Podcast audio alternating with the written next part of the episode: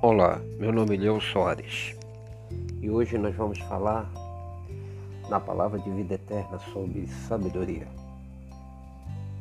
A Bíblia diz que o temor do Senhor é o princípio da sabedoria. Aquilo de que Salomão precisava para a sua tarefa, precisamos também para a nossa.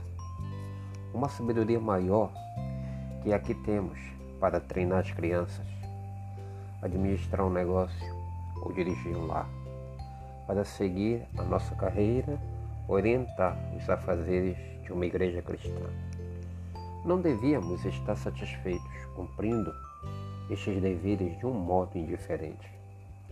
Nenhum cristão devia estar contente em ser contador sem habilidade, um comerciante, médico, engenheiro, maquinista, caixeiro e etc fazendo sua tarefa, mais ou menos. Se Deus nos deu uma vocação, é justo desejar que não falhemos, mas que sejamos sábios e peritos no trabalho. E creio particularmente que para cumprirmos aquilo para que somos chamados, ainda que pareça estar muito além das nossas posses, Deus nos dará força se com o coração humilde esperarmos nele. Há tantas razões,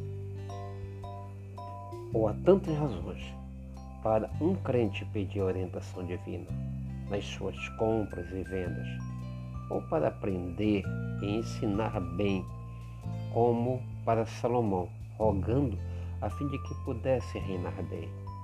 E por todo o trabalho, seja sagrado ou secular, seja no lar ou na igreja, é preciso sabedoria maior do que possuímos. E Deus dará essa sabedoria àqueles que verdadeiramente a procurem, àqueles que pedem boa fé, como nos é dito em Tiago 1,6. Quem quer sabedoria, peça a Deus.